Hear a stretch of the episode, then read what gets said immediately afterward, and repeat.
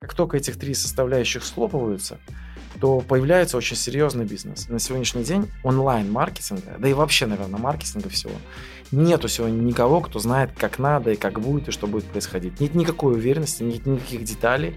И рынок интернета однозначно поменялся. И поэтому наличие денег никак не показывает уровень развитости человека. Во-первых, я думаю, что мы находимся только на заре развития бизнес-образования в разных форматах. Это такая Э, то, что будет происходить через 5, через 10 лет, мы даже это еще не видим, не знаем и не понимаем, оно будет меняться.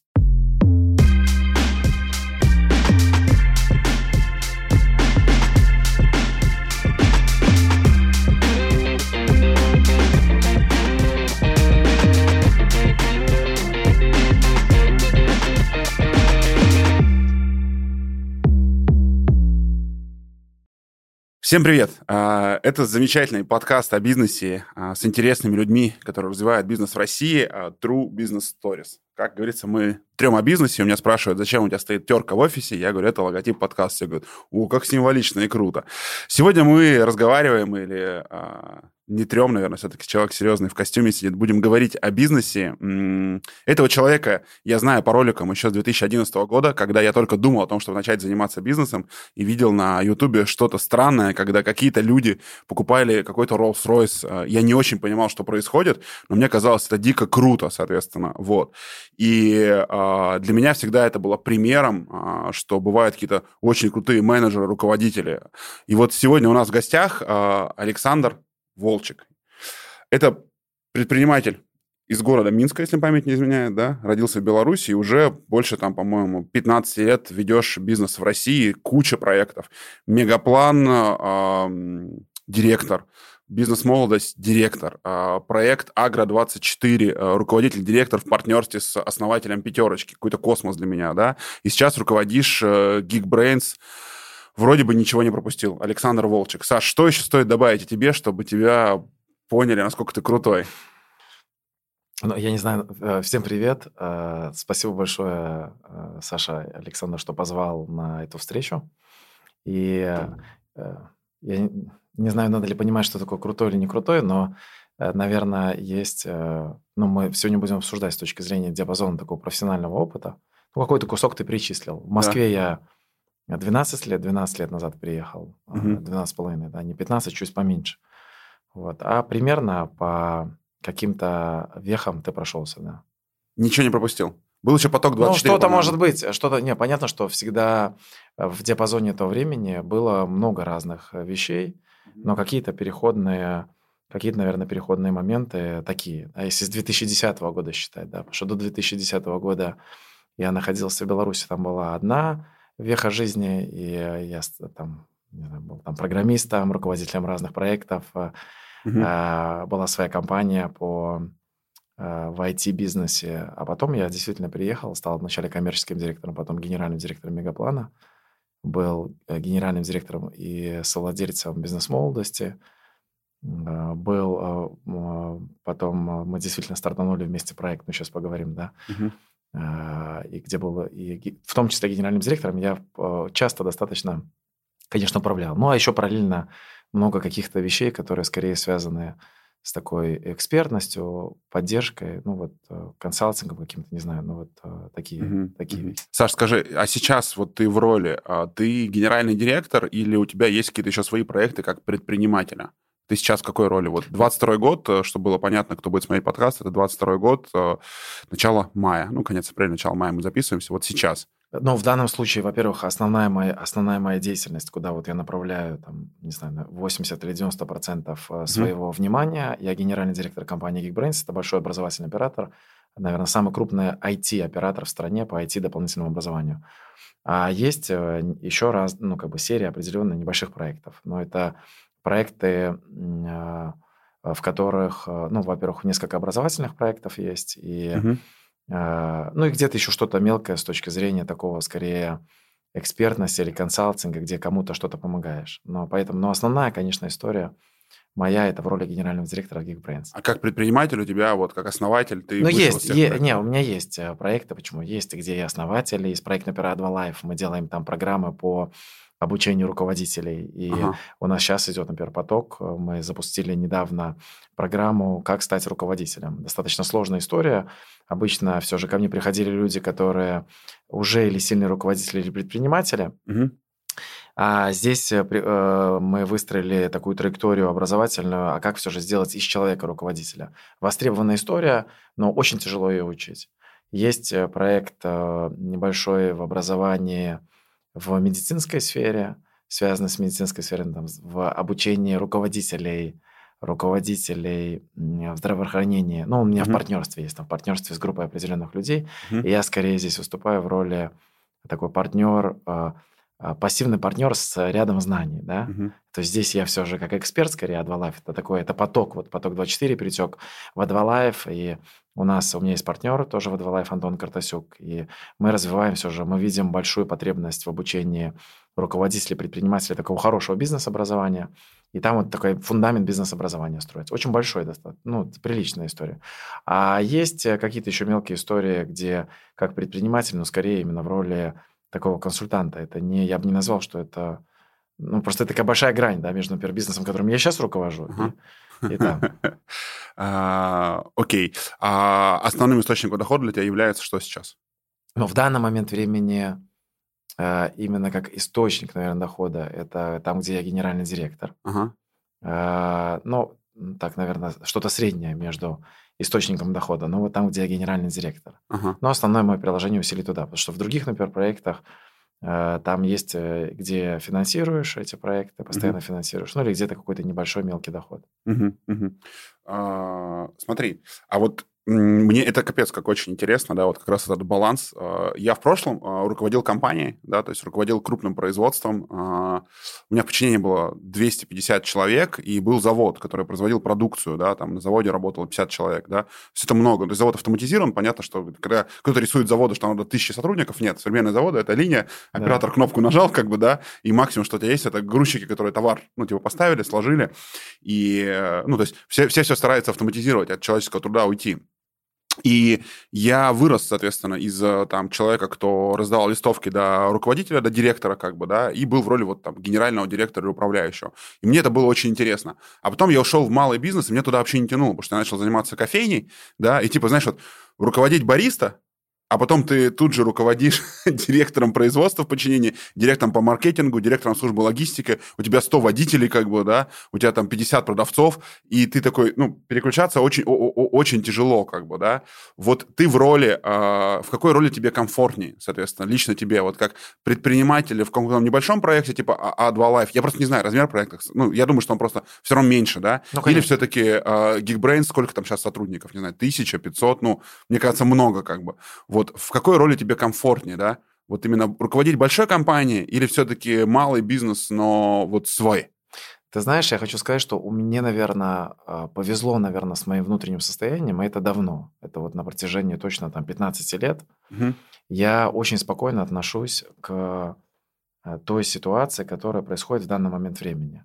Сейчас, конечно, это очень спокойнее, да, я вообще, например, ничего не делаю. Бывали в жизни моменты, вот, и это очень повезло. У меня недавно буквально был момент, когда такая тишина была и в плане своего, и своего бизнеса, или руководства. Вообще просто тишина и спокойствие. Или я э, все же занимаюсь своим делом, открываю, занимаюсь таким микробизнесом и стартую его, да, такой старт mm-hmm. идет. А, хотя, конечно, все маленькие проекты, которые я стартовал даже в своем бизнесе, если я как был как основатель, mm-hmm. все равно они все время были нацелены очень на большое развитие. То есть я никогда не открывал, у меня не было такого опыта, чтобы я открыл что-то, э, что сразу имело ограничение микро. Ну, например, я открыл себе и сказал, так, значит, у меня будет вот в этом городе одна кофейня, и она будет только одна, и все, вот я в ней нахожусь. Я не говорю, кстати, что мне это не не было бы приятно, но просто такого не было опыта. Или я в роли руководителя. То есть я помню, вот в 2007 году я руководил э, проектами по программированию по электронике в, во французской компании. Мы делали проекты для Intel, Samsung, Sage, Infineon, там Тайвань, Штаты, Германия, Австрия. Много разработки, 50 проектов у меня было. Значит, электроника, камера слежения для французской полиции, электронные очереди для посольств, автоматизация предприятий, транспортных компаний, системы навигационного слежения, полупроводниковая промышленность, очень много разных деталей. И И, потом нам пришла идея, значит, открыть свой бизнес. Хоп, мы, значит, приключились в собственную разработку, в сайты, во всю эту сложность сумасшедшую, да, когда ты занимаешься разработкой программного обеспечения на заказ. И я там кайфовал. Потом, я помню, был момент времени, мы разошлись с партнерами. Я себе сказал, так, свой бизнес не пойду. Не хочу заниматься покупкой стульев 20 долларов, он стоит или 22, или 23. Хочу пойти вот по серьезнее компанию. И я попал в Мегаплан. То есть это же был переход из своего бизнеса.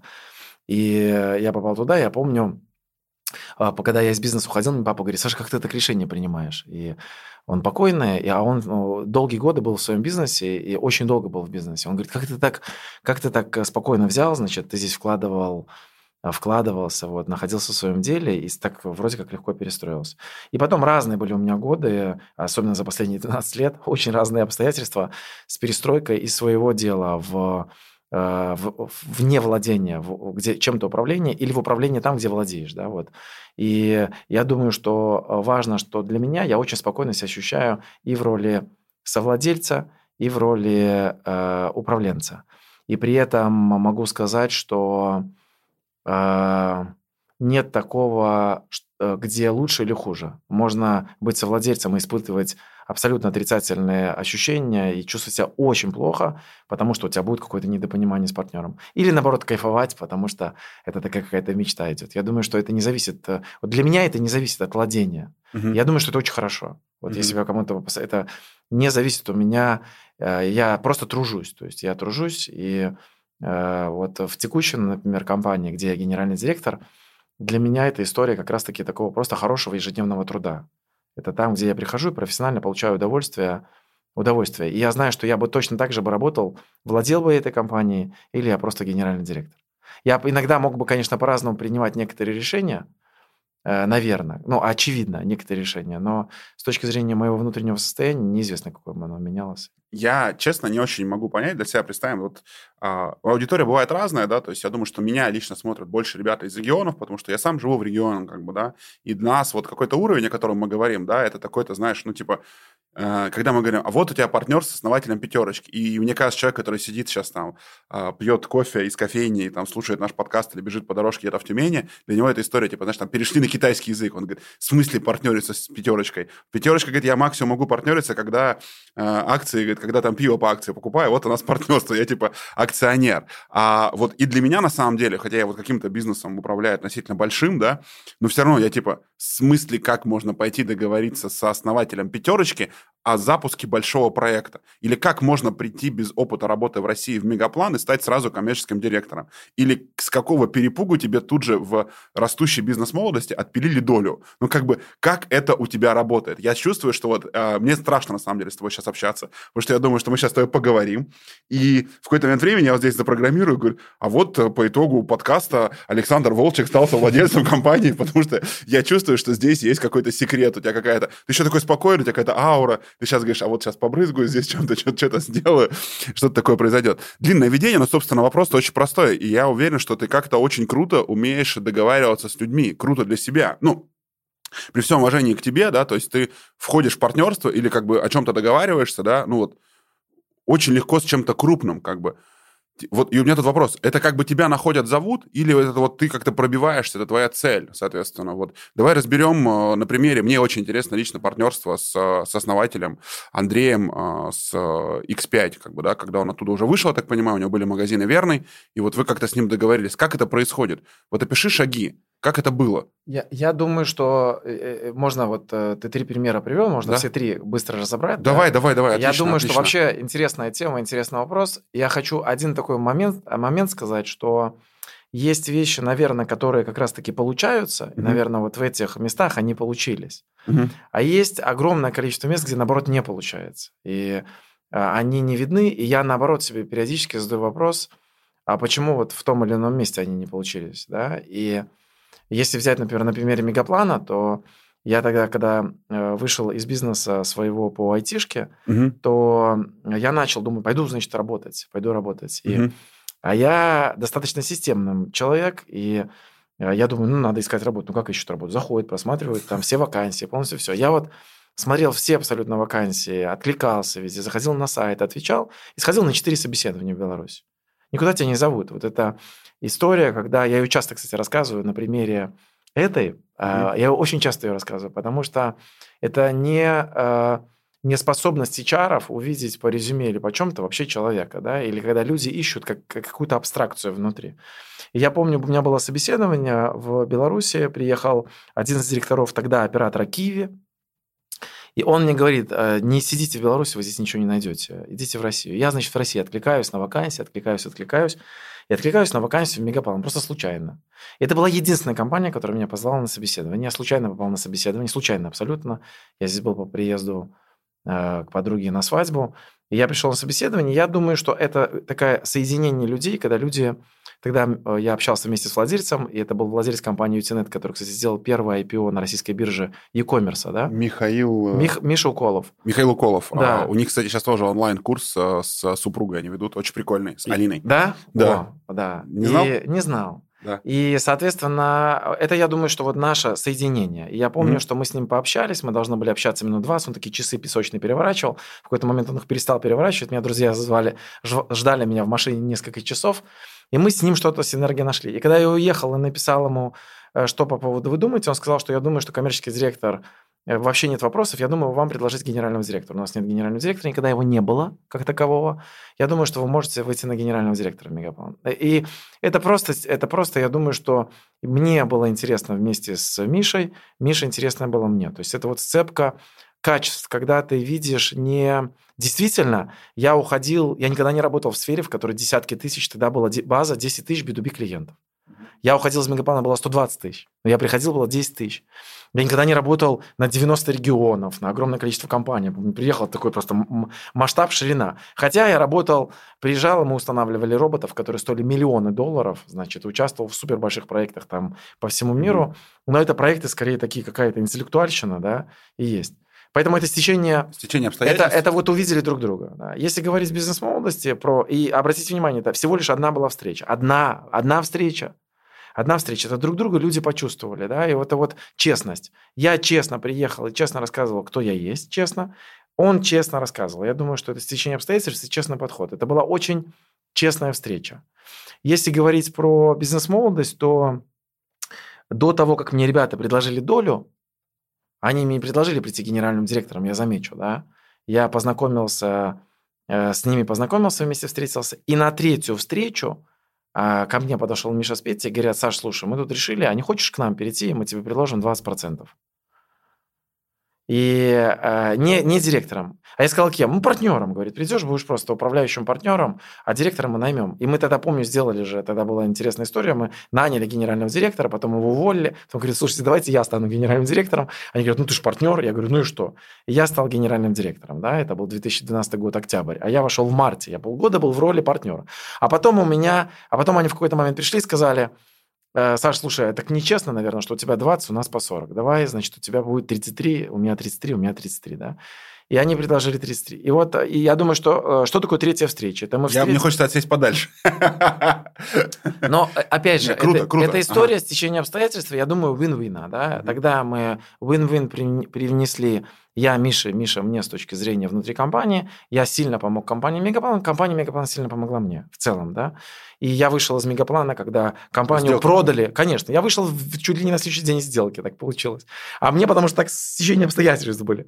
Это была сделка, когда Беринг Восток Capital купил кусок 1С и дал ему денег, и на эти деньги 1С купил 50% или сколько. Давай на секунду прервемся, чтобы там всем было понятно. Ребят, а когда вы думаете, что 1С только бухгалтерия, вообще нифига. Я общался уже с несколькими компаниями, выясняется, AMA CRM принадлежит 1С. 51% AMA CRM. Основном 100% сервиса. Мегаплан принадлежит. 100% Мегаплана да. принадлежит. Bittrex 24. 24. И Bittrex, и Bittrex, и Bittrex просто. И Bittrex. На самом деле очень много всего. А, в ресторанной индустрии это Quick соответственно, да. принадлежит 1С. И еще я как-то тыкал. Там налоговые операторы, очень много. Я очень много. Я, мне кажется, что там процентов 60 софта, которым пользуется B2B компания, это все 1С, как бы, да. Очень Кроме много. основной 1С. И мне кажется, это огромный IT-бизнес в России, самый большой, да. соответственно. Вот. И, и сделка, он регулярно покупает. И сделка была, кстати, очень сложная, потому что там был это супер крутой инвестиционный фонд, очень мало сделок в IT в России. Я помню, это такой был супер опыт, очень интересно, когда тебя два года бесконечно... Потому что что такое моя была роль? Я все два года, мы искали инвестиции, и все два года меня допрашивают, все время не хватало денег на новый как бы раунд, да, и ты находился в режиме... Хороший такой опыт, интересный. Поэтому, если надо вернуться к теме, здесь э, э, предложили, вот да. ты стал, вошел, это стечение обстоятельств, да, внутри. Угу. Это как я на текущей роли генерального директора, это э, вместе мы с Димой Крутовым э, в августе месяце встретились попить кофе. Мы встретились попить кофе, вышли из ресторана, он мне предложил несколько сразу же решений проектов и не отпускал. Это, э, ну, мы знали, знали, где что есть, и вот друг друга заинтересовались.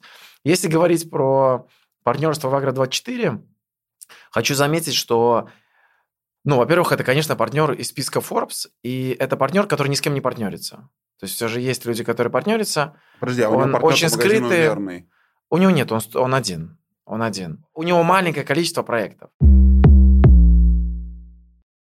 Как ты считаешь, э, какие твои внутренние качества позволили людям, ну, как бы, из списка Forbes с тобой начать общаться, да? Ну, то есть, вот, а, а что это такое в себе? Ты обратись, ну, то есть, а за счет чего ты стал таким интересным человеком? То есть, что ты такого мог сказать, что он такой, блядь, ну, крутой, пошли вместе. Я, как ты сам считаешь? Я думаю, что основная история, мы... Э, я не думаю, что здесь надо смотреть, отвечая на вопрос, хочется ответить, что кажется, нам кажется, что есть небожители, угу. небожители. И мы небожительство в данном случае определили по количеству денег. Угу. И как мы можем быть интересны? Но есть же другие, есть же очень много всего другого есть в жизни, кроме денег, да? Согласен. И еще деньги приходят э, из двух вещей: случайно и профессионально. Вот угу. очень важно посмотреть. Есть огромное, и ты сто процентов знаешь эти случаи. Есть деньги, которые приходят случайностью, и у многих они в жизни были, и, может быть, у тебя было и так далее. А есть, когда они приходят трудом профессиональным. И поэтому наличие денег никак не показывает уровень развитости человека. Во-первых, я хочу сказать, к чему? К тому, что когда люди вместе соприкасаются, вот, например, у меня четыре ребенка, значит ли это, что э, те люди, которые хотят познакомиться с точки зрения э, семьи, mm-hmm. или семейных ценностей, или семейных обстоятельств, я для них какой-то небожитель? Ну нет. У меня же четыре ребенка появилось не из-за того, что я был опытным папой. Или опытным, Может быть, неаккуратным. Или опытным мужем, да. У меня одна жена, у меня хорошие отношения, достаточно хорошие отношения в семье, у меня очень много друзей и всего остального. И поэтому есть много качеств, я думаю, и очень много разных зон, на которых люди вместе сходятся. И поэтому... А, и плюс есть качества, которые людям могут быть интересны. Например, а, если взять даже на примере какого-то бизнеса к нам приезжали люди и смотрели, как у нас устроены продажи, или как у нас устроен маркетинг, или как мы автоматизировали какое-то пространство. Например, у нас в 2013 году было одно из лучших внедрений Salesforce в Восточной Европе. Salesforce – это один из самых крупных операторов, CRM-операторов мира. Крупнейший. Почта, я один из крупных, чтобы просто не уходить. Uh-huh. Почта Японии 20 тысяч человек работает на, CRM, на Salesforce. У нас, как, что это за компания, у которой одна из лучших внедрений в Восточной Европе, какая это организация? Мы же не компания, которая торгу, торговалась на бирже где-то. Какие-то пришли пацаны, значит, и внедрили, и сделали это решение. Да? Мы же сделали это решение. Да? И э, я очень четко помню, когда я принял решение вместе внедрять Salesforce, когда я его принял вместе с моим другом и приятелем Александром Сагуном, который тоже потом пришел работать в бизнес-молодости, который в какой-то момент стал генеральным директором бизнес-молодости, да, из проект менеджера да, mm-hmm. стал. И мы тоже, кстати, вместе сейчас работаем, он моя правая рука внутри, вместе в Geekbrains, да. И э, я думаю, что э, если посмотреть вместе с человеком, который в списке Forbes находится, то есть то, что у него получилось, но если вы этого человека спросите, как автоматизировать, например, компанию, или как сделать так, чтобы люди внутри работали с точки зрения процессов, или как настроить систему мотивации и так далее, они это не сделают. И в 99,9% случаев они подкаст такой не снимут. В, например, мы с тобой явно знаем, как это организовать в течение 10 минут и как сделать любую съемку. Да хоть, да хоть 20 человек позовем отдельно, в каком городе, неважно. А они это не сделают. Для них это будет э, просто не, нерешаемым обстоятельством. Так же, как я умею готовить в тандыре, на мангале, Э, сувид э, в духовке, в чем угодно, ну, наверное, в чем угодно, там нет устройств, которых я не могу готовить, там мясо или рыбу или вообще все, что, ну, я умею готовить, да, сел любой, дайте мне, я приготовлю. А есть для кого-то это очень сложность большая, потому что это ни разу не брал в руки. Вот на этом мы, я к тому, что э, эти люди, они же не э, знакомятся, исходя, или у них друзья, это не люди, с которыми они общаются, исходя из количества денег. И Согласен. вот поверьте, я могу сказать, что могу тебе точно сказать, вот на примере даже человека, да? у него друзья не строились по количеству денег, которые у них находится. Мы недавно с партнером запустили проект, да, где на нас смотрели как таких... Э, это уже был не первый наш проект, и казалось, что все должно быть гладко, как бы, да. Но мы совершили вагон ошибок, в итоге у нас не получилось, да, и это там натянуло очень сильно отношения. И когда я следил за проектом Агро-24, да, соответственно, мне казалось, что вот ниша правильная, люди правильные, логика правильная, но когда я готовился к этому интервью, ну, то есть я, я просто не знал, что с проектом, да, я начал тыкать, смотреть, э, открыл там Руспрофайл, да, а там просто нет выручки и огромный убыток. Понятно, модель инвестиционная, да, но там сотни миллионов рублей э, прямого убытка, да, там, по-моему, под 400 миллионов я уже насчитал, да. Я действительно глянул э, ваш старт, да, вы сказали, что вложили 20 миллионов долларов в проект вдвоем, типа по 10 миллионов, что-то такое вложили, ну, какие-то как, баснословные цифры, да, было написано и что ты в, по-моему, 2019 году или там в конце 2019 года принял решение о выходе из проекта полностью, соответственно. И дальше я вот уже не нашел концов, соответственно, судя по всему, там вот, что твой партнер закрытый человек, обычно это где-то не афишировалось, да. И сейчас я никаких следов проекта не нашел, да. Вот, но мне об этом очень интересно спросить, соответственно. Вот, а, в первую очередь, да, соответственно, какой результат для тебя, да, то есть это проект с потерей денег или что-то ты продал, вышел, заработал, или это вот, ну, потерял чисто деньги, да, это первое. А, второе, что с проектом сейчас происходит? Пришла. Казалось, должно быть супер мысль, мысль пришла, да. да. На самом деле нет ничего бесконечного. Угу. В плане материальных вещей и бизнесов. Ни один бизнес не живет вечно. Вот это очень важно, да. И всему есть конец. Вот есть ускоренные более вещи. Вот если все посмотреть внимательно очень, мы вот успех часто преподносим и говорим, ну вот у кого-то не получилось. Вот, например, как ты говоришь, вот у нас не получилось. Да. Это плохо и хорошо, но просто у вас не получилось, и вы прошли этот этап, например, не знаю, за три месяца или за год или за два, да. а кто-то просто 20 лет этот этап проходит, у кого-то, может, 20 лет э, у него получалось, а потом не получилось, потом что-то закрылось. Есть огромный триллион проектов, да, триллион. Э, все не вечно, вот, э, все точно изменится, любой бизнес абсолютно изменится. Есть проекты, которым там больше 150 лет, 200 лет, и все равно, а вот, например, 5000 лет, не знаю, если, ну, бизнес вряд ли какой-то есть. Вот это очень важный такой момент, что мы почему-то все равно меряем часто, и даже для себя самого, мы меряем часто некоторым как бы диапазоном времени. Есть куча всего успешного, а сейчас вернуться назад и посмотреть, слушайте, мы тут успешных предпринимателей при, приносили, у них не получилось. И поэтому я не думаю, что надо делить людей на успешных, неуспешных базово самому себе.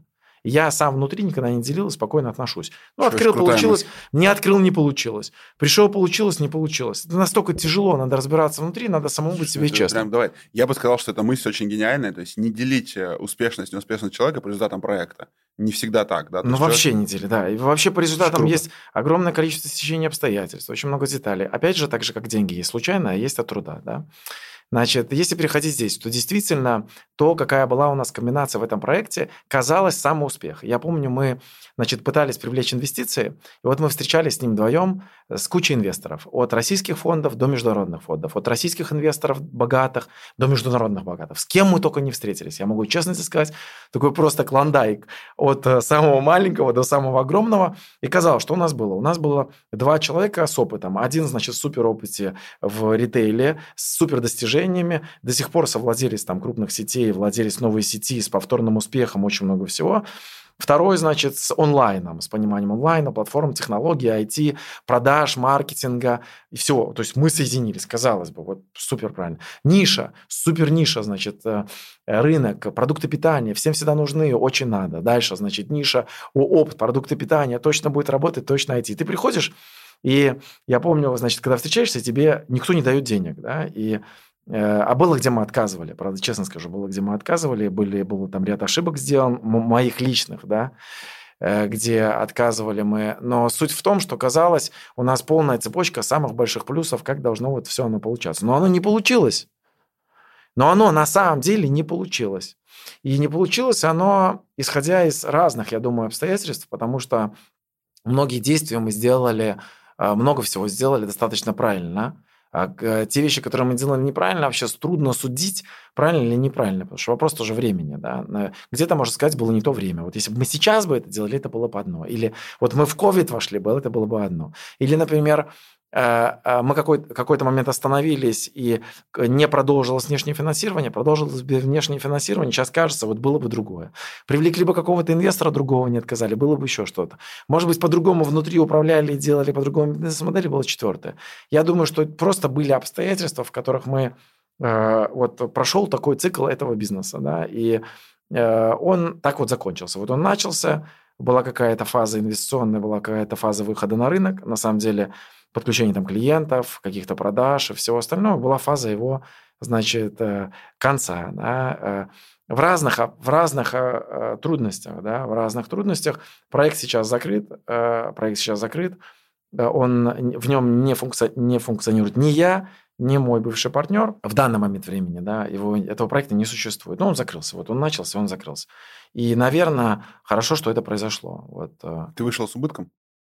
Э, ну, я вышел э, с убытком и по деньгам, и по времени, конечно же, по своему, и совсем, но вышел с огромным плюсом с точки зрения и ну, проживания жизни. Вот то, что мы с тобой говорили, то, что мы с тобой говорили. А параллельно э, мой партнер вышел с чуть большим убытком с точки зрения денег, также времени, ну и тоже, наверное, с профессиональным определенным опытом, но это ему дальше судить, профессионально или нет.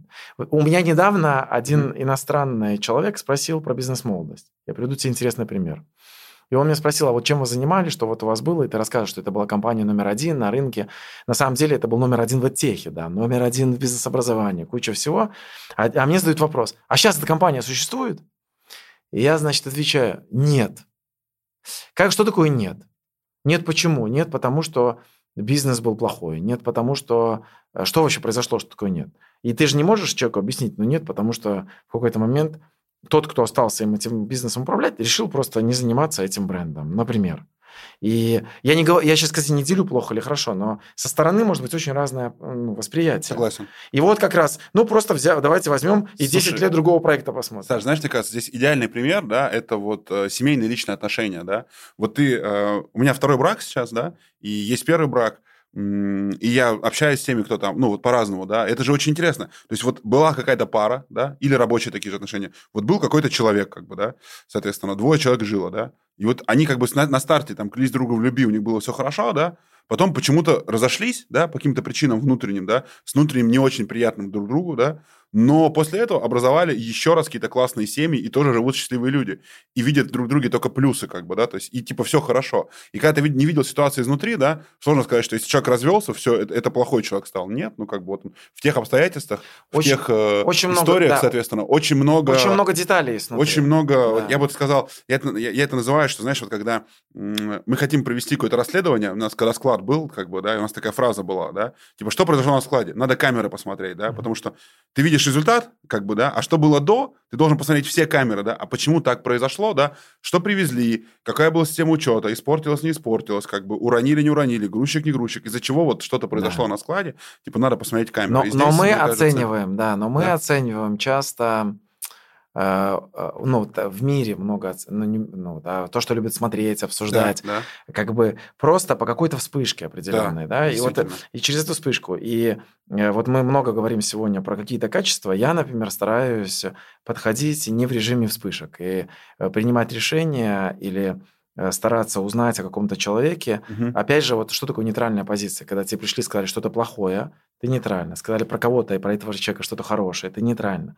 Ты что-то прочитал, ты нейтрально. Ты стараешься разобраться и чуть шире взглянуть на ситуацию, потому что нам часто может казаться, что этот человек там очень хороший или очень плохой, или этот бизнес очень хороший или очень плохой.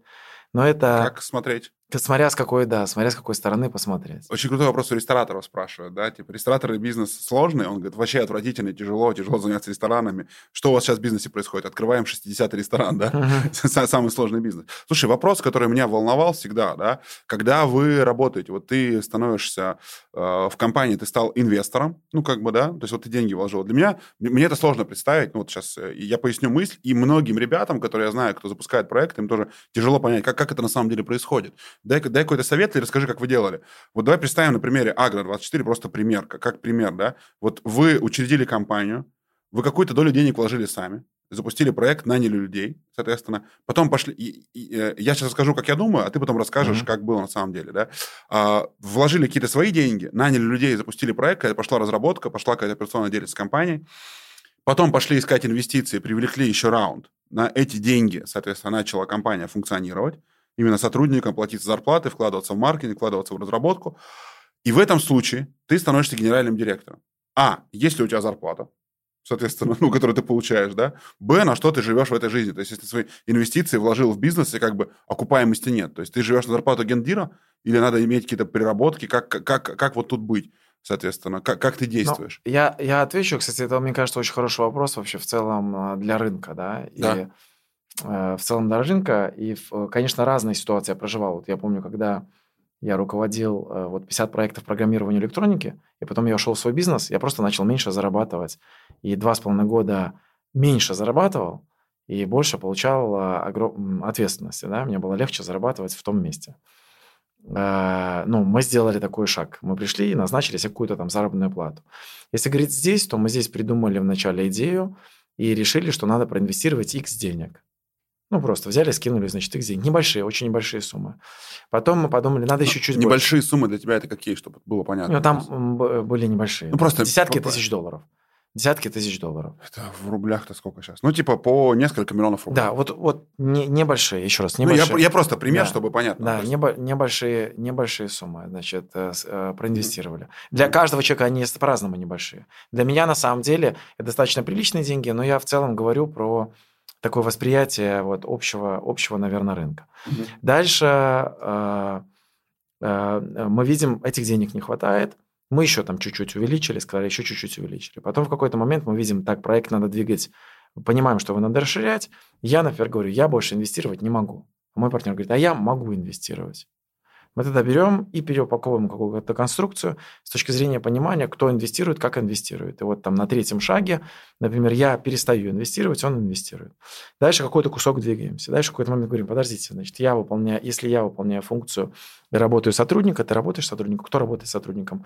Надо платить заработную плату. Да? И друг другу, ну, друг другу или тот, кто работает, платить заработную плату. И могу сказать, что я всем кардинально рекомендую Э, в целом находиться в, в адекватности в адекватности расчетов, да, потому что можно бесконечно себе не платить заработную плату, но потом, когда ты уходишь и ставишь других руководителей, они начинают получать, у тебя бизнес может быть прибыльным или убыточным от этих же людей, которые внутри работают, особенно если бизнес небольшой, да. Ну, условно, ты там не платил себе заработную плату, а платил себе прибыль, не знаю, 300 тысяч рублей. Нанимаешь генерального директора за 500, у тебя все, значит, потеряно, да. Ну, я уже не говорю там за миллион, за полтора, за два и, и, и так далее.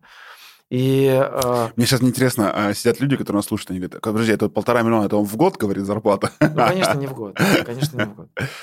Если программист э, синьор стоит 400 тысяч рублей, то сколько стоит хорошего генеральный директор?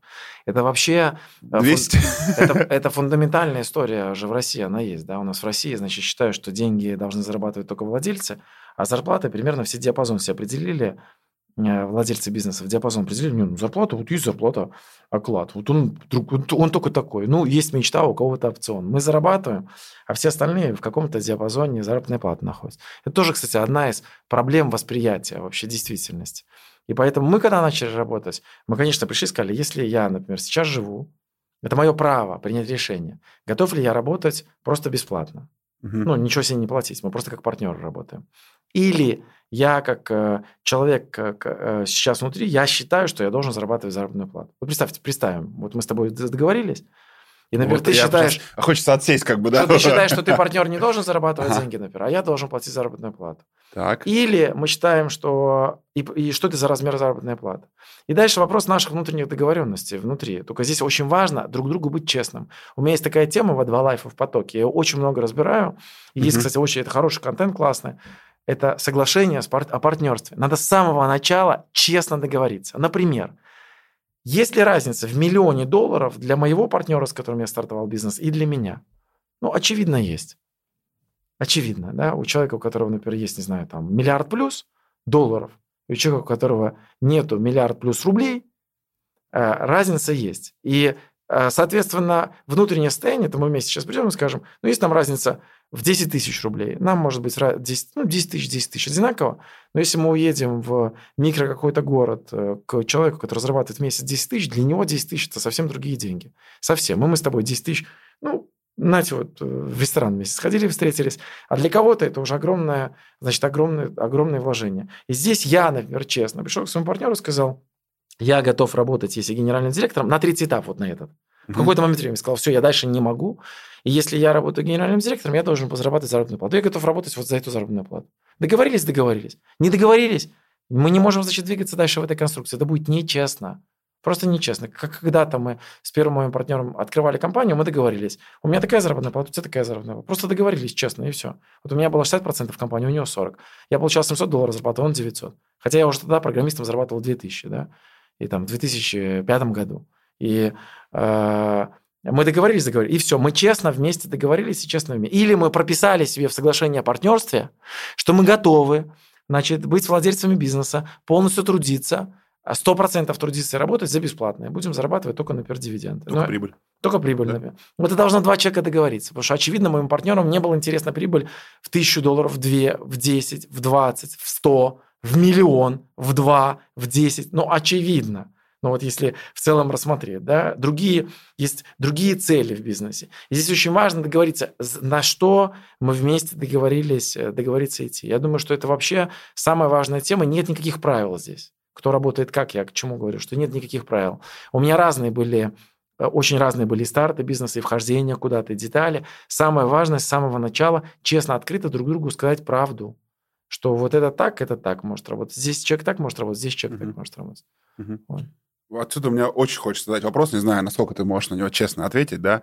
Вот давай представим, ну вот, э, если я хочу нанять э, человека, ну, давай так, хочется сказать, что Александра прям нанять, да, но уровня твоего Александра, да, то есть вот ты говорил для регионов, сколько стоит генеральный директор твоего уровня? Я захочу привлечь компанию, да. Какой вообще порядок цифр? Я сейчас, наверное, не больше про тебя, Саш, говорю, да, то есть потому что я пытаюсь понять, я видел очень много предпринимателей, и у меня личной жизни есть кейс, когда я был партнером человека, я уговорил его привлечь дорогого генерального директора, и эта компания Дорн, можно погуглить на Руспрофайле, туда пришел Иван Проц, он пришел из Яндекса туда, а нет, он, из Яндекса он был в заводе, до этого был в компании 2GIS коммерческий директор, такой с очень большим трекшеном. И я уговорил его туда прийти в регионах, ну там, ну, сумма денег, э, давай там, не миллион, да, ну, большая, там, до миллиона рублей зарплата в регионах, плюс опционы, плюс бонусы, как бы, да, доход там существенный был, соответственно. Человек за год купил там новую машину, очень хорошую, на свою зарплату.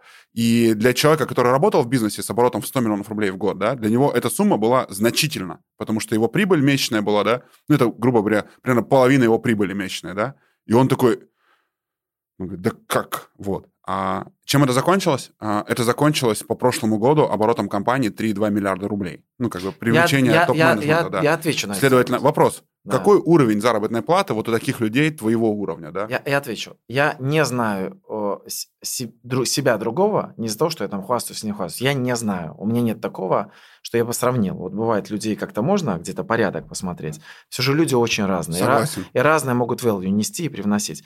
Но я хочу сказать, что я лично стараюсь относиться к подходу любых руководителей, любых руководителей, немножечко честно и адекватно. Если я нанимаю генерального директора, вот я пришел в бизнес-молодость, я сделал большой рывок в бизнес-молодости. Скорее mm-hmm. всего, компания не существовала бы, она бы не сделала бы этот вектор да. без меня. Так же, как и я не сделал бы без ребят этот вектор, да, мы сделали его вместе.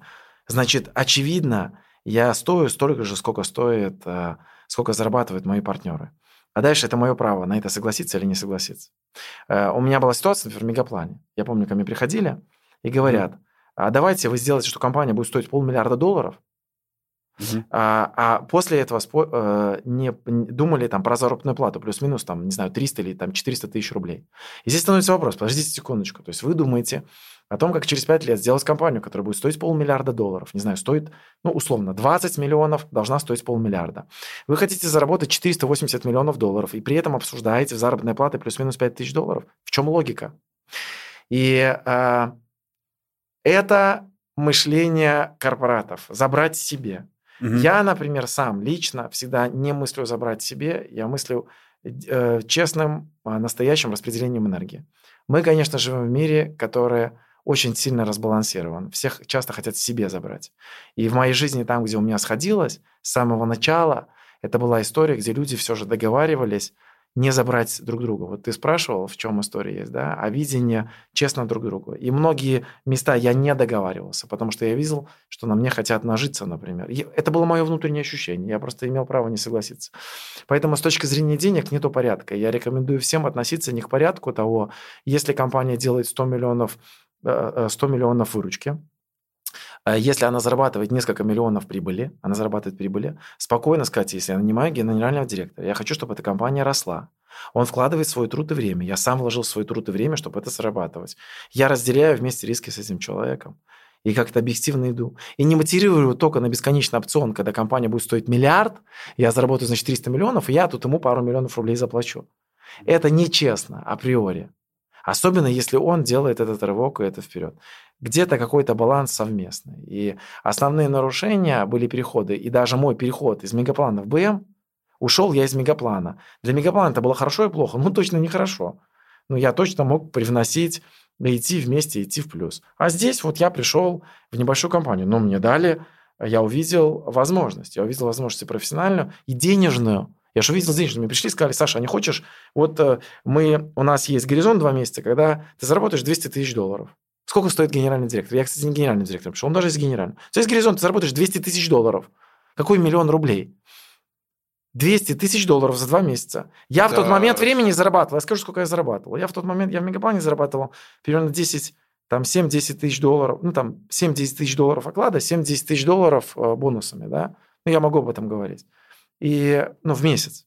В месяц. И... Тогда доллар стоил 30, это 600 тысяч рублей. Ну, да, вот примерно такой диапазон. На текущие деньги это, наверное, полтора миллиона. Да. Ну, я рассказываю, почему в долларах, чтобы все же... А, потому что ты из Беларуси, потому что, мне кажется, на все в долларах Нет, чтобы нет? люди поняли, что тоже, потому что дело в том, что все же рынок тоже менялся. И да. я когда приехал, это тоже интересная же вещь. Я приехал из Беларуси, я зарабатывал в своем бизнесе там 700 тысяч долларов, ну, иногда мы там что-то распределяли. Я приехал и сказал, Мегаплан, я готов выйти на работу, 7 э, тысяч долларов оклад, 7 тысяч долларов примерно бонус. Мне сказали, окей, вот это win-win. Вот это был win-win. Я сказал там 7-8 или 7-9. Потом вот я вышел. Да, я стал зарабатывать больше, чем есть. Но я, это была моя оценка. Я, она нормально абсолютно работала, функционировала. Но дальше в обстоятельствах мне тут пришли и предложили. Я рискнул, я выбрал я выбрал, я перешел на этот риск. Если бы мне Петя с Мишей сказали бы, слушай, мы тут, значит, э, строим организацию, это будет самый большой провайдер в образовании, и мы крутую штуку делаем, и ты сможешь заработать, значит, опцион 5% или 3% через 100 лет, но ты сейчас к нам выйди бесплатно или за 100 тысяч рублей, я бы, конечно, бы не вышел, сказал, ребята, откуда вы упали? Очевидно, что очевидно, что у них была какая возможность? Или предложить мне супер большой доход сейчас, который я зарабатывал в Мегаплане, обрати, обращу внимание, что уже тогда достаточно большие деньги работаю управленцем, или они мне могли предложить что-то, что было в другом диапазоне. И они мне предложили что-то в другом диапазоне. Э, но краткосрочное, на что мне Миша Уколов тогда и сказал, что этого, это нереально. И все мои вокруг окружения сказали нереально. А я поверил. И, ну, и, оно, и оно случилось, да. Я ровно через два месяца себе купил машину за 170 тысяч долларов. Нет. А Rolls-Royce был когда? Тогда был, Rolls-Royce был 2013. А это был? Rolls-Royce был 700 тысяч долларов, это была другая цифра. Да, а эта машина, что за машина была? Это был Porsche Panamera, да. И я себе купил, а, я, она у меня до сих пор есть, э, супер отличная машина, да. Я себе купил, вышел и, и поменял. И это тогда поменялся деп. Нужна ли мне была эта машина? Обращу внимание, я же эти деньги тоже не заработал на семью или на развитие, на что-то еще. Это была тоже же абстракция. Но она в этой конструкции находилась в такой.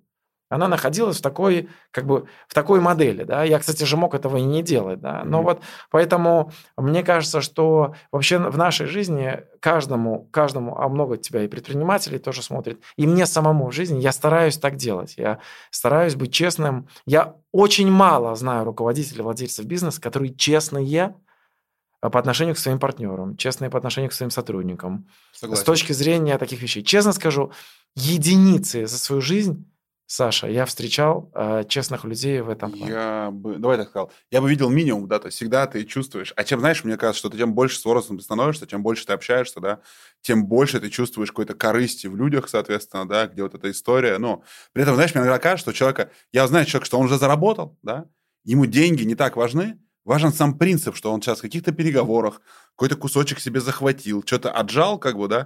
То есть, ну вот как, ты очень правильно сказал, что очень разные горизонты, да. То есть для него вот эти деньги, которые он тебя выторговал, да, там в переговорах о зарплате, о каких-то бонусах, об опционах, о партнерствах, да, незначительные, да. А для тебя могут быть значительны. Да, это вопрос зачем? Зачем строить вот эту историю? Просто доказать что-то или показать? Не знаю, вот... А э... это, это эго, да? Это Какое-то кон... эго, наверное, Это сто процентов конструкция эго. И поэтому это всегда конструкция. И мы это видим в мире, если посмотреть в целом, и в России, и в разных абсолютно странах, как это по-разному функционирует. Вообще, как это по-разному часто функционирует. И как, например, если взять мир IT, то на американском рынке в IT вы не можете нанять себе просто с самого начала разработчика, не дав ему опцион сразу же в этой компании. Если вы хотите чуть ниже у рынка нанять, не за зарплату в миллион долларов в год, или не за 300 тысяч долларов в год, а, например, за 100 тысяч долларов в год, хотите нанять себе программиста, вы должны ему сверху еще сразу же откинуть опцион, иначе не наймете, зачем он работать. Он пойдет работать, устроиться в Amazon 100-тысячным программистом, там 100 или 200 тысяч программистов, устроится за 200 тысяч, будет работать с программистом, хорошим синером. Думает, хрена я сюда вообще к вам пойду и буду это делать. Давай э, закрас э, про деньги закончим. У меня еще будет блок небольшой про онлайн-образование, соответственно, и там будем финалиться. Про деньги, соответственно, да, вот это у меня эта история. А, когда вы покупали, получается, Панамеру, а потом купили э, Rolls-Royce, да, и, и вот эта история... Купила, купила. Купил, да, да. Ну, то есть, в смысле, для вас там, для компании было событие, это показывал. Ну, конечно. это было как новость, соответственно. Вот сколько, вот после этого, да, начиная с 2013 года, были лично для тебя такие челленджи, когда ты что-то ставил перед собой цель и покупал вот какую-то такую игрушку? Или Rolls-Royce был, Rolls-Royce тот был уже вишенка на торте? Для тебя что-то было такое? Ну, я, во-первых, хочу сказать, что для меня это была не игрушка никогда. Ну, вот если слово сказать, не игрушка. И я всегда относился ну вот шло какое-то, шли какие-то истории, ну, появлялся челлендж, например, какой-то, mm-hmm. да, и ты в этот челлендж шел, я вот я продал э, Rolls-Royce в 2015 году, и мне потом сказали, а вот продал, зачем он нужен был и так далее. Я все время говорил, слушайте, появится возможность спокойно купить Rolls-Royce, с удовольствием себе куплю. Rolls-Royce супер классная машина, я с удовольствием на ней буду ездить, ездить, да. Есть ряд обстоятельств, которые, в которых ты трансформируешься и идешь. Там был были обстоятельства. Поэтому я не могу сказать, что для меня это была игрушка или вишенка, или чем-то значимым или незначимым. Это просто было такое событие. Да? Были ли события, которые именно в денежном смысле в покупках такие? Ну, наверное, и таких нету, чтобы это можно было... Э, ну, как это показать, да, показать, снять на камеру или mm-hmm. что-то сделать, такое больше я не делал. Mm-hmm. Ну, тогда было такое время, да, в котором mm-hmm. мы снимали. Э, событийный ряд. Но могу сказать, что я всегда относился к... Э, в тот момент я научился, научился этому. Хотя, может быть, и даже и в жизни до этого я относился к...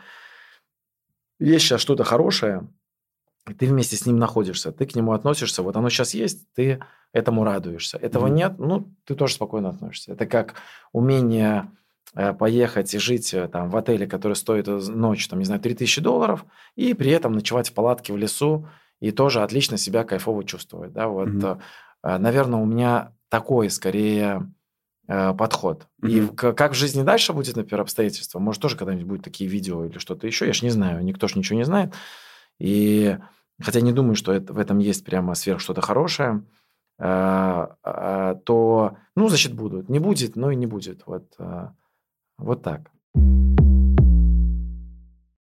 Давай проговорим про онлайн-образование, да, то есть ты в нем работаешь, вы лидеры в России, а, крупная там большая структура. А, мы как-то с тобой выступали на конференции, когда я пытался какие-то цифры выпытать, ты говорил, что мы цифры не говорим, соответственно, да. Ну, не, какие-то можно говорить. Какие-то да. можно говорить, да, соответственно. А, но у меня вот сейчас несколько вопросов, да, то есть э, я вчера записывал подкаст э, с парнями. Э, мне вообще в целом интересен рынок онлайн-образования, он так очень интересно в России вырос, да, то есть образовался очень интересный эдтеч такой, да, куча народу, куча денег, у кого-то это прям вот, говоришь, с большой легкостью родилось, да, какие-то просто люди стали миллионерами на этом, да. И мы вчера обсуждали с человеком, он говорит, слушай, ну вот я знаю человека, который, вдумайся просто, он просил не называть, да, но мы там потом спросили, показали, я, я тоже увидел человека, я не удивился, когда мне сказали, кто это, да, там рынок связан со здоровьем, он говорит, запустил и продал продукты за месяц на 1,4 миллиарда рублей. Ну, как бы, имея личный бренд и сформированную какую-то штуку, долго к этому шел. Мы там видели а, Машу, соответственно, которая учит продюсированию, да, и она публично говорит о цифрах 500 тысяч рублей. Там Оля, которая миллионов, учит... Миллионов. 500 миллионов рублей, да, я даже не произносят так, да. Видели кучу ребят, которые вот на личном бренде на личном бренде, как бы, да, на вот э, последователях, да, соответственно, э, которые рванули, да. Есть какой-то симбиоз, да, когда есть личный бренд и бизнес-образование, да, это Like, который сейчас там решили называться Names, да, где есть Аяс как хедлайнер, да, и большая система и структура, которая подпитывается, и она тоже показывает какие-то космические цифры, как бы, да, в результатах выручки, которые они анонсируют, да. И есть компании, которые строят вот э, методологический ассортимент продуктов, да, то есть есть вот, ну, большое количество продуктов, нигде нет личных брендов, да, и результаты, на мой вкус, за счет этого кажется, что чуточку хуже, как бы, да, ну вот так. И у тебя есть образовательный продукт, соответственно, ну, то есть, который ты учишь, он, он тоже есть внутри. Вот как ты считаешь, да, какая модель она на дистанции более жизнеспособна, куда двинется рынок EdTech. У нас появится больше э, нишевых экспертов, которые будут учить, которые во что-то объединятся, или все-таки больше компаний станут такими операторами больших массивов данных образовательных, большими онлайн-университетами. Или это когда в параллели будет развиваться. Вот как ты считаешь? Я могу... Твой взгляд изнутри. Я могу ответить, э, здесь же ты спрашиваешь, что же для людей с точки зрения принятия ряда их решений, правильно, по рынку? Во-первых, я думаю, что мы находимся только на заре э, развития бизнес-образования в разных форматах. Это такая э, то, что будет происходить через 5, через 10 лет, мы даже это еще не видим, не знаем и не понимаем, оно будет меняться. Угу. И я глубоко уверен, что это еще ранняя стадия, что будет очень сильно больше. Сейчас нету, сейчас нету лидера никакого образования, кроме государственного, школьного, полностью монополиста, и кроме высшего государственного. Все остальное это э, если лидер бизнес-образования. Ну вы что? Лидер – это тот, у кого бы сейчас училось 10 миллионов человек. Или там 3 миллиона человек. Вот это можно там назвать. Училось реально, длительно, на длительных программах. Да? И, конечно, у Аяза сейчас э, он лидер в рамках своей системы 100%. У меня большое уважение, очень понятно, логично, очень в хороших отношениях. И, но это тоже только начало. Это говорит о том, что ребята могут стать э, в тысячекратно больше вообще с инфраструктурой, с домами, с зданиями, с промышленностью, заводами, мировыми, кем угодно. Может произойти что Так же, как у нас в БМе. Угу. Мы же в БМе шли во все. Если бы мы в БМе бы остались в том партнерстве, в котором были, то мы бы сегодня были лидеры и в онлайне, и в офлайне, и в бизнесе, и в, в профессиях, в продюсировании, и вообще был бы гигант. возможно, все продюсирование внутри тоже бы нам еще отчисляло. Да? Угу. Если бы мы бы... И у нас были бы и коворкинги, и как что угодно. Чего у нас только тогда в те годы и, и не шло. Мы же шли в очень разных абсолютно нишах и запускали. Мы учили там менеджеров по продажам, по 700 человек набирали на программу сразу же, сходу, мгновенно. Да? Просто мы не чувствовали ряд вещей. У нас не было Сколково, как налоговой системы там без НДСной, а мы платили НДС внутри были. Не было э, рассрочек банковских, значит. Ну, очень много разных деталей. Здесь важное обстоятельство следующее. Первое. Что вам надо как человеку э, базово здесь и сейчас? Вот здесь и сейчас. Например, надо сейчас деньги доставать, или вы хотите, идете на какую-то мечту, и деньги не имеют никакого значения, потому что можно годами идти, вот ты говоришь, есть большие компании, заработали много денег, есть большие компании, и люди внутри, собственники, не заработали ничего. Я знаю огромное количество компаний на рынке, в IT крупные, в которые привлекали десятки миллионов долларов. Они ничего не заработали, ничего не прочувствовали с точки зрения денег. Вот прочувствовали, когда ты реально прочувствовал, потратил, потратил, да, потратил. Пошел, купил себе спокойно костюм за 5 тысяч долларов, машину за 300 тысяч долларов, так прочувствовал. Причем в диапазоне времени еще прочувствовал, да, прошел, так прожил. Во всем, не только в покупках, а во всем, вообще во всех ощущениях, от детского сада до еще чего-то.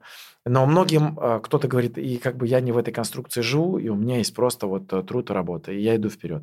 Что впереди? Впереди не, никогда неизвестные обстоятельства. То есть э, можно... Это вопрос бесконечно. Что лучше, капитализацию растить или сейчас деньги доставать?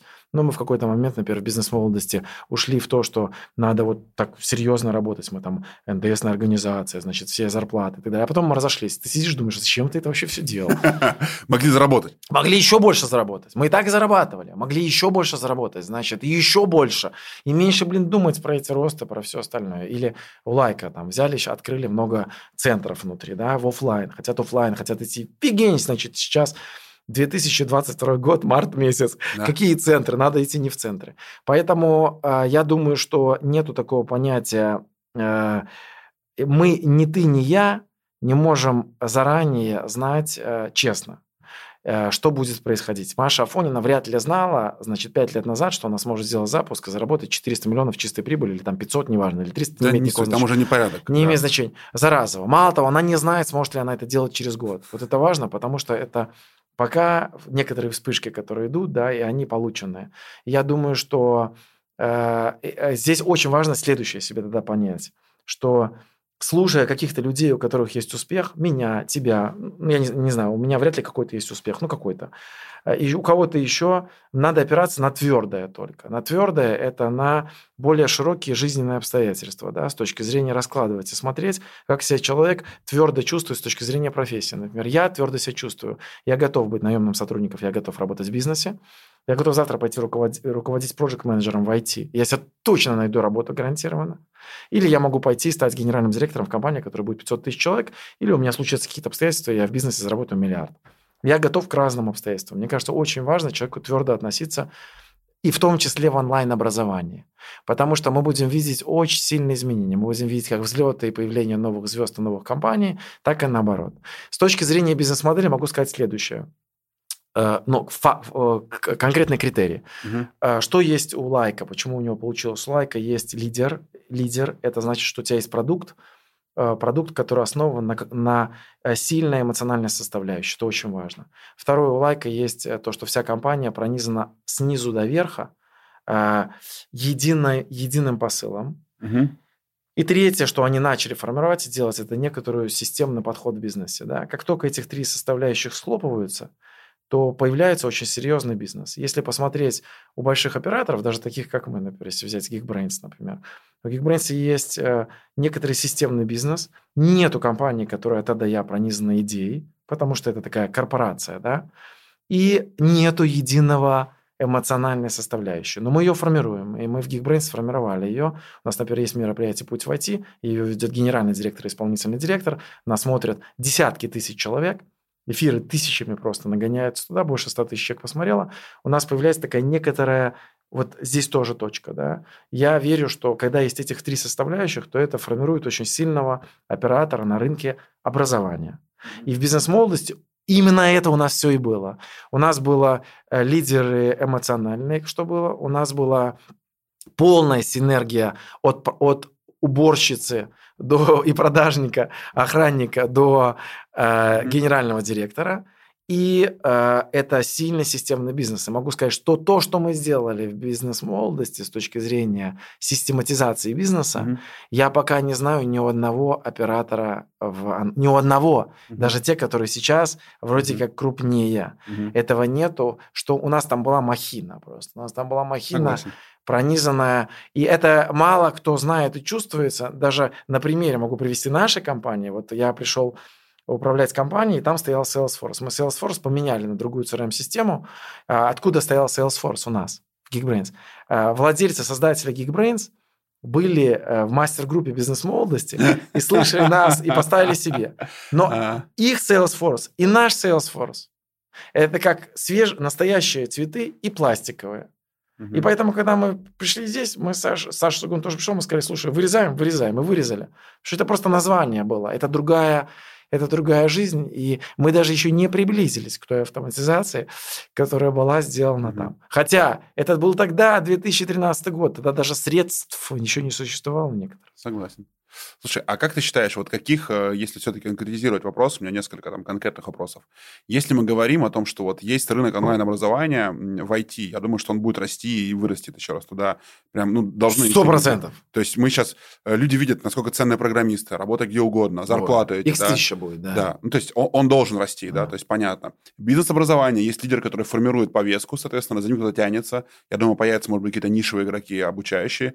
Есть там рынок здоровья, фитнеса. А каких рынков сейчас вот в онлайне нет, но тебе кажется, что они должны быть? Вот если ты говоришь, что подожди, я хочу, тебе, я хочу тебе сказать, что... Или уже есть а, я хочу тебе сказать, что я думаю, ни в одной нише, в крупной, в крупной нету лидера. Вот ты говоришь, есть лидер бизнес, ну, образование. Давай. Я тебе рассказываю, делаешь очень легкий пример. Берешь в городе у себя, выходишь на улицу, тормозишь 100 человек и спрашиваешь у них название лидера. Любой, любой ниши. В айтишной и в бизнес-образовании. И смотришь, сколько из них знает. Лидер – это когда у тебя Сбербанк лидер, пятерочка или магнит. В целом лидеры но тоже относительные. Если ты посмотришь монополию, ну, количество Доля магазинов, рынков, да. представь себе, у магнита, пятерочки до 20 тысяч магазинов, а в одной Москве больше 100 тысяч магазинов. Что же тогда в 90 регионах Российской Федерации? Угу. Поэтому это очень важно. Это очень важно. Вот у нас лидер есть Почта России. Угу. Вот у нас есть лидер Сбербанк. И поэтому я думаю, что лидер есть Первый канал. Лидер есть в стране с точки зрения видеоконтента YouTube. Угу. Поэтому лидеры есть поисковые системы. Два лидера есть Яндекс и Google. Да. Вот это лидеры. И вот выйти в поисковую систему в лидерство, это будет большой вопрос. Поэтому их никто не делает. Ты обратил внимание, что их никто не делает? Да. Ну, мало кто есть, да? Кто-то, чтобы ты слышал идею эту. И здесь очень непаханное поле э, в абсолютно, я думаю, любой нише. Я в абсолютно любой. Я не вижу на сегодняшний день никакого ограничения, при том, что, например, мы создали сейчас в IT-образовании и вывозим абсолютно феноменальный продукт. Он в продажах больше, чем любой, ну, в рамках одной программы обучения, в IT-шной. Никто сейчас на рынке столько не продает. Вот есть программа. Что за продукт? И ну, у нас есть продукт-разработчик, да, это продукт, э, который готовит IT, настоящего IT-специалиста, IT-профессионала, ага. да, который, оно там есть годовая программа, двухгодовая, трехгодовая. И вот, э, не, ну, это такой сильный, сильный крутой продукт. Но это, это только начало. Так, пройти спойлер. Э, в мире сейчас 50 миллионов вакансий IT, айтишников. 50 миллионов вакансий в мире. А нехватка в 2025 году будет 190 миллионов вакансий. Это через э, года. Это 140 миллионов разница. Вопрос. Мы точно, если вот серьезно сесть, мы за три года можем подготовить 140 миллионов специалистов? Конечно, нет, 100%. В России миллион IT-специалистов. Нехватка только по данным Министерства цифровизации миллион. Э, вузы принимаются, я вчера слышал, там на конференции я вчера выступал. По-моему, 160 тысяч, которые готовят за 4 за 5 лет. Ну, за короче. 4 года. А. Сейчас миллион. Поэтому мы настолько не понимаем. 15 э, лет назад не существовала профессия аналитик. В 2025 году будет больше миллиона аналитиков вакансий. Поэтому я думаю, что э, мы даже не понимаем фундаментальный слушай, а рынок, мне вот, будет э, меняться. Слушай, здесь, здесь я на самом деле с тобой полностью согласен. А, ну, то есть, что в IT, наверное, там рост какой-то колоссальный. Но отсюда уже вопрос, когда будет насыщение, а зарплаты же пойдут вниз, как бы, да? Нету насыщения. Нету понятия насыщения, это иллюзия насыщения. Да? Что такое иллюзия насыщения? Представь, когда у тебя один из ста тысяч... Мне кажется, такую интересную тему, один, глаза заблестели. Один из ста тысяч в IT. Ага. Представь, у тебя один из ста тысяч в IT. Это то же самое, что насыщение в малом бизнесе. Угу. Представь, у тебя есть один из ста тысяч в IT. И стало не один из ста тысяч, а стало один из десяти тысяч. Кажется, больше стало их. Их больше стало. Ну, потому что один из десяти. Или один из тысячи. Но это все еще один из тысячи. Я понял. И поэтому сейчас то, что мы видим в отраслях и везде, это mm. еще только такое начало. И мы даже не переходим в фазы революционных изменений, когда mm. появится насто... более серьезный интернет. Слушай, а да. если говорить о том, что вот э, несколько вещей, которых меня прям волнуют, да, почему сейчас онлайн образование в России продают, а не покупают? Почему надо, вот особенно бизнес-образование, там прям построена система продаж. Это в бизнес-молодости говорил. У нас были построены продажи. Почему продукт не делается таким, что я просто, о, круто, я учусь и пришел, купил. А почему именно надо прям продать? Прям вот всегда есть такая агрессивная ну, продажа. Ну, я сказал, отвечу. рассрочки, агрессивный маркетинг такой, да? Я отвечу. Да, Во-первых, да. это не всегда надо делать. Мы в бизнес-молодости, если говорить, у нас были моменты, когда у нас была конверсия 75% из заявки в покупку, угу. и не было ни одного менеджера по продажам. Угу. И сколько я не знал, конверсия только уменьшалась. Сколько мы не автоматизировали, не сделали. Заканчивались люди, которые хотят. Если мы с тобой видим, что 160 тысяч человек пошло учиться на IT-образование, а я в месяц продаю айтишников 3-5 тысяч, Skillbox продает еще, там, не знаю, 12 тысяч, еще, еще все остальные тоже операторы продают, там, Яндекс Практикум продают тысячи, Натология продают тысячи людей в месяц, смотри то откуда их может больше появиться, если у тебя высшее образование за год набрало их столько? Угу. И поэтому для того, чтобы людям надо рассказывать, люди про это не знают. И с самого начала, когда Тиньков предлагал, не знаю, свою пластиковую карточку, есть агрессивная продажа или агрессивный маркетинг с новым каким-то подходом. Но в какой-то момент есть покрытие, и люди про это они хотят сами к этому, они сами это хотят, естественным своим способом.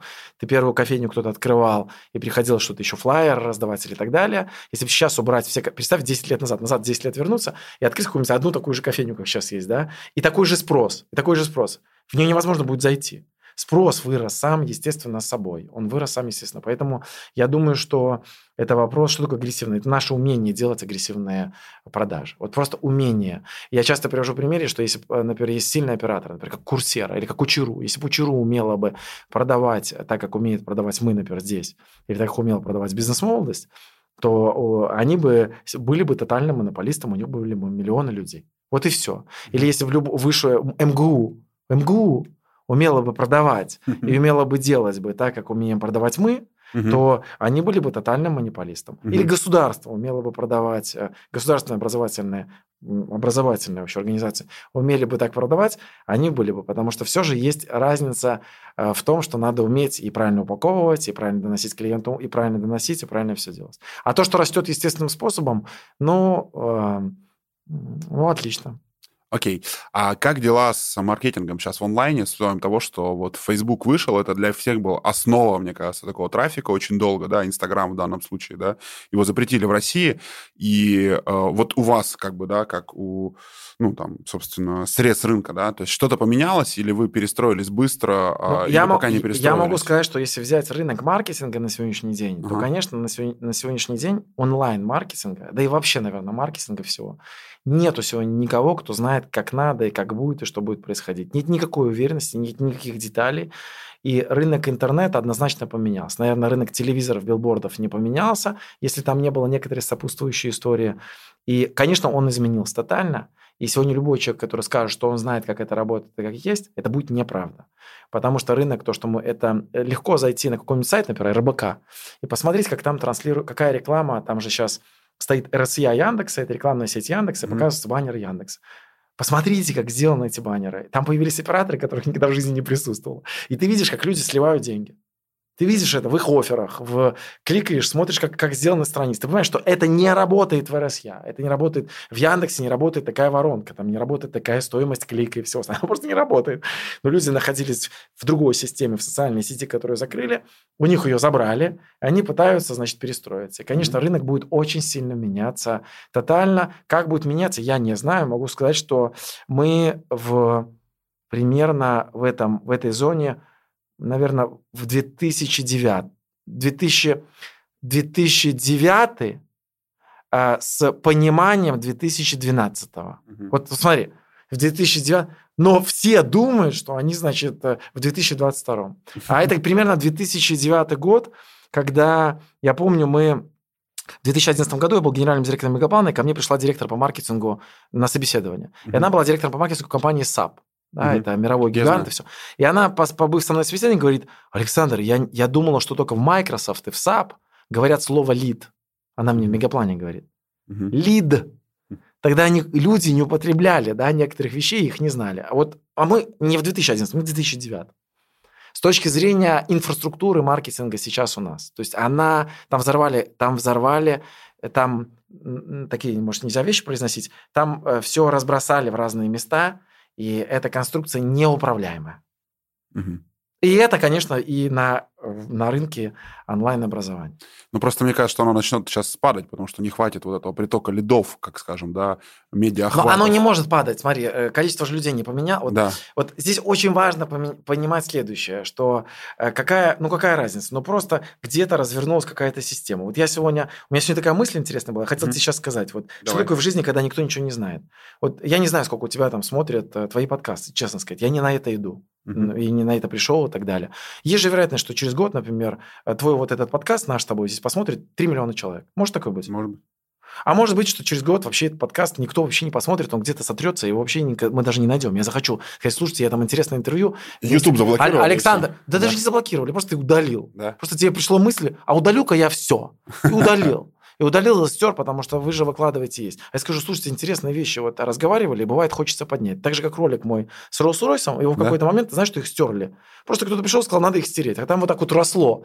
Росло каждый год уже, в 18-м росло. Их удалили, их нет. Ну, где-то можно найти, они где-то есть, но базовые и исходные ролики, их нету. Мы не э, управляем этой конструкцией, и э, при этом, при всем, с точки зрения большого маленького рынка, я к тому тебе говорю, что такой падает или не падает. И все будет расти с точки зрения образования. Вот это важно помнить, вектор.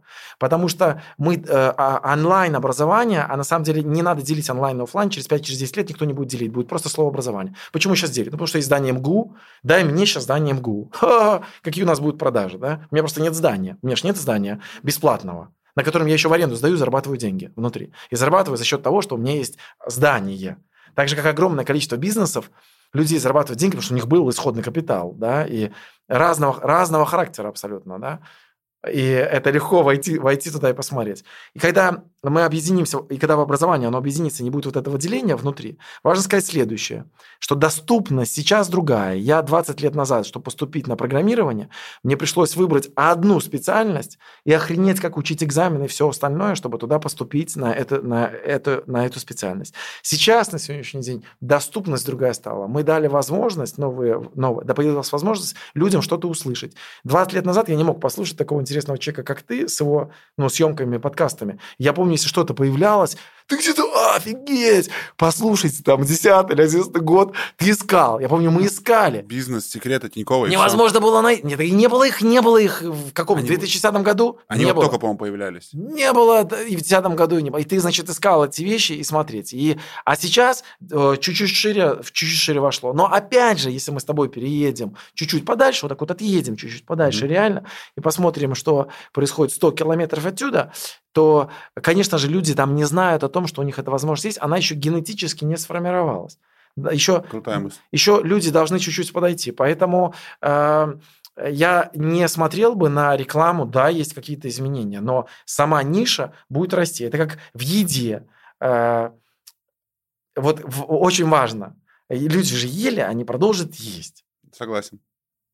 А, а будет ли, ну, какой-то будет миграция, изменение, куча всего остального. А дальше вопрос еще потребления. Вот когда сравнивают насыщение рынка, угу. приедьте по-настоящему только, только по-настоящему приедьте, например, в Калифорнию и проедьте с Лос-Анджелеса вниз до границы с Мексикой.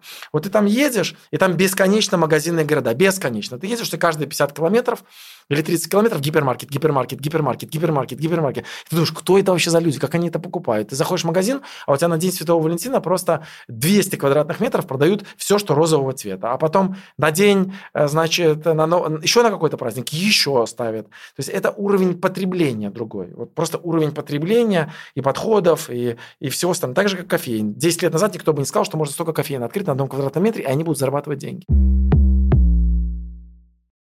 Смотри, а, у меня финальные вопросы, соответственно, вот, а, про онлайн-образование, да, то есть нас точно будут смотреть люди, которые им занимаются, а, вот, и я в том числе решил попробовать себя в, там, в январе-феврале этого года, да, то есть мне было интересно, да, то есть, а вот, ну, типа, все говорят, надо тоже сделать, как бы, да, то есть, так как мы занимаемся франчайзингом, у нас есть там франчайзинговая компания, мы запустили, типа, акселератор, давайте мы кого-то поучим, недорого, как бы, делать франшизные компании, вот, ну, типа, что-то собрали там, продали на целых там 5 или 6 миллионов, такие, понятно, интересно, да, говорим, а что дальше делать? Дальше, наверное, наверное, надо делать клуб людей, которые занимаются франчайзингом, да, чтобы брать рекуррентную плату. Вроде как все делают клубы, ну, ну как бы так, как, знаешь, куда рынок движется, да, вроде клуб какой-то понятный продукт.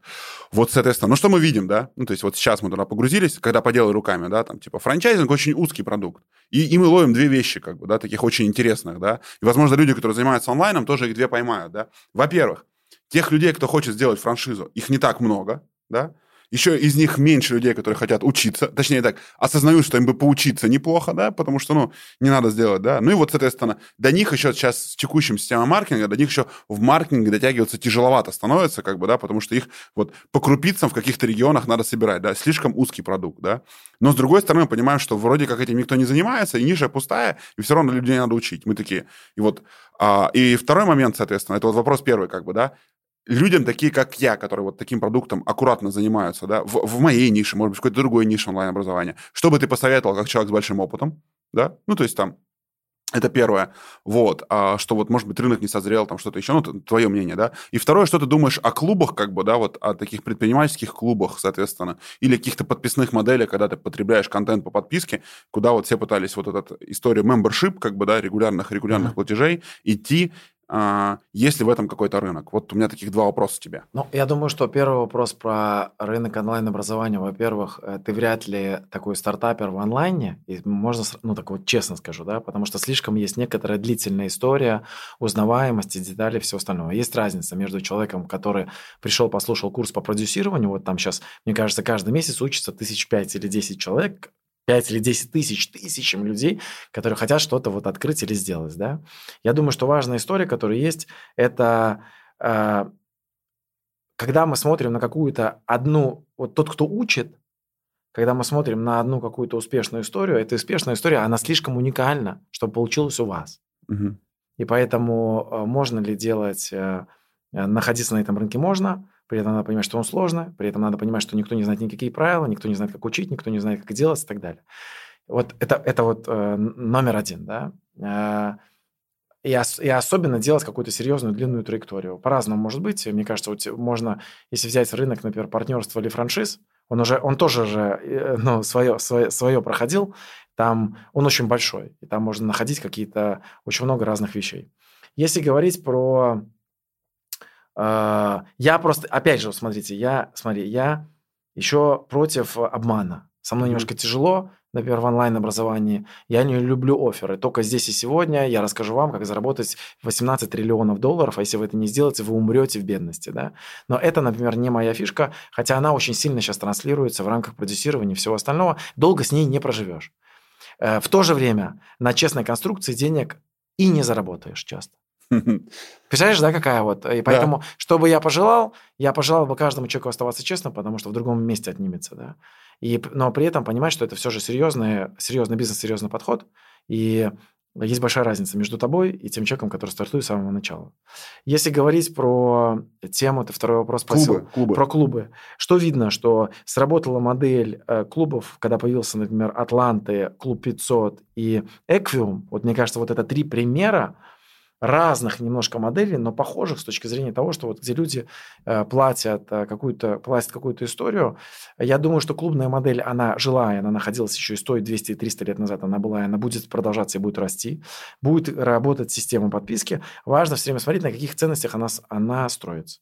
Угу. Вот э, ценность какая? Там ценность настоящая, там правда настоящая или нет?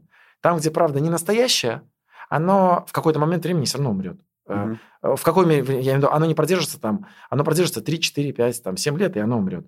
Там, где ценность долго, оно будет жить десятками лет. И есть э, их ценность, их ценность. Это не значит, что она хорошая, она будет жить. И здесь вопрос выбора. Если, например, ты делаешь какой-то клуб, и тебе просто важно здесь сейчас заработать денег в этом коротком диапазоне времени, это одно.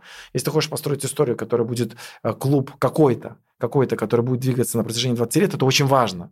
Потому что, например, если ты заработал очень много денег, у тебя не стоит денежная история, а стоит именно все же сформировать такую ячейку и протянуть ее на протяжении, не знаю, тебе 30 лет, от 30 до 50 лет, угу. то там немножко другие вещи надо туда закладывать. Мне так кажется. Надо закладывать другие вещи. И я много нахожусь в истории вот если уйти в духовное развитие, есть очень много описаний э, групп и сообществ.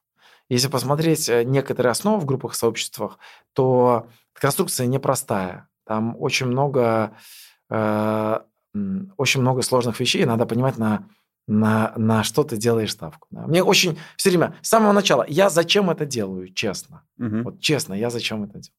Угу. Тем не менее, мой вопрос а, еще один. А где а, и, или чему ты сейчас учишься?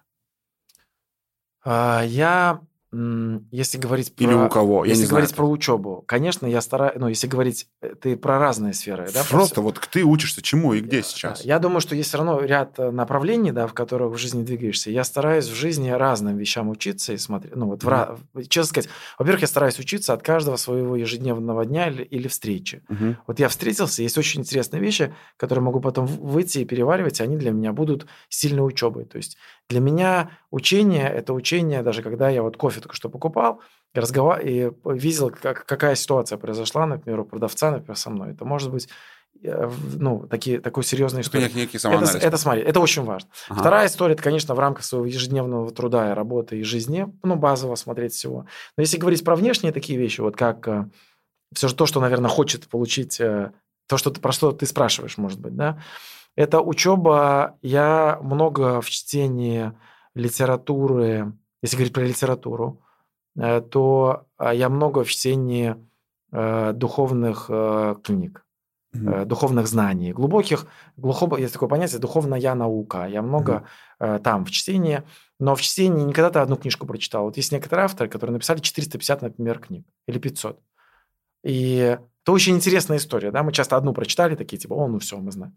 Когда ты, когда ты действительно системно а, разложил, посмотрел. Вот, например, можно ли понять, прийти ко мне учиться? Вот у меня есть, не знаю, поток 24, там, не знаю, выложено 20 видео, есть T2 Live, выложено 15 э, часов здесь, 100 часов здесь и так далее. Ну, наверное, пробыв со мной полгода ежедневной работе, в работе со мной рядом, вместе, вместе, вот в моем кабинете, или как руководитель вместе со мной, через полгода чуть-чуть начнете понимать мою технологию управления. Угу. Можно ли прийти научиться? Можно по чуть-чуть начать смотреть. Вот я подхожу сейчас к учебе э, вот в таком вот режиме. Я стараюсь очень глубоко, ежедневно проникать и читать, узнавать. А в какой теме, Саш? Ну вот, в, ну, например, я читаю много очень, есть такой Рудольф Штайнер, например, да, угу. и там, э, ну вот, 450 книг, да, я там, у меня есть 90 книг, потому что только 90 книг приведены на русский угу. язык, как трактаты. Угу. Я там штук 30 или сколько прочитал, еще каких-то нахожусь в чтении читаю, там разного вида. Ну вот, э, вот, вот так. Я понял, хорошо. А, Топ-3 твоих внутренних качеств, почему ты предприниматель? Труд. Я не знаю, как это качество сделать, труд. Трудолюбие, труд. Да, труд. Это трудолюбие, и это важная история. И трудолюбие не в режиме каких-то времени, а в режиме подхода, подхода. Это э, труд, это когда ты время э, выделяешь к правильным действиям, да, mm-hmm. следишь за тем, что ты делаешь постоянно. Но ты mm-hmm. трудишься, ежедневно трудишься.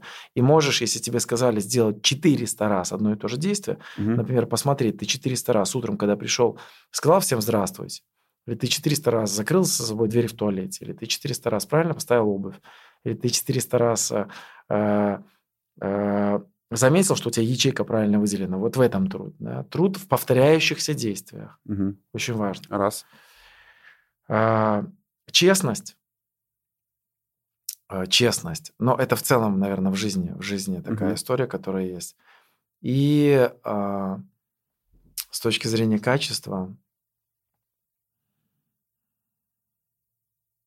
идет такое качество целеустремленность, но я не могу сказать, что у меня есть цели. Потому что сейчас, вот в данный момент, у меня относительные цели. Это наравне, наверное, с такой некоторой, э, некоторой системностью. Угу некоторой системностью. А вообще, конечно, можно сказать, что я вижу очень много закономерностей. Я помню тысячи разных факторов между собой и так далее. Но я не знаю, является ли это базой. Угу. Потому что предпринимательство, еще раз, есть деньги. Вот еще раз очень важно, да, предпринимательство сделано или бизнес для того, чтобы извлекать прибыль угу. базово. А есть деньги, вот очень важно про это всем помнить. Есть приб... деньги случайные, есть деньги от труда. Вот это всегда важно помнить. И говорят, что те, у кого деньги случайные в жизни, только mm-hmm. случайно, они где-то обрыва, обрываются. Э, и э, есть деньги, когда только от труда у людей. Это в целом неплохо. И хорошо, когда у тебя микс этих вещей. есть люди, у кого не будет их никогда ни от случайности, ни от труда. Сколько бы они ни трудились или каких-то обстоятельств. Вот мне кажется, каждому человеку очень важно на это обращать внимание. Саш, Спасибо. А, я задал все те вопросы, которые хотел задать. Мне было очень интересно с тобой поговорить. Это да, тебе большое спасибо за приглашение. Подкаст. Да. Вот. Спасибо.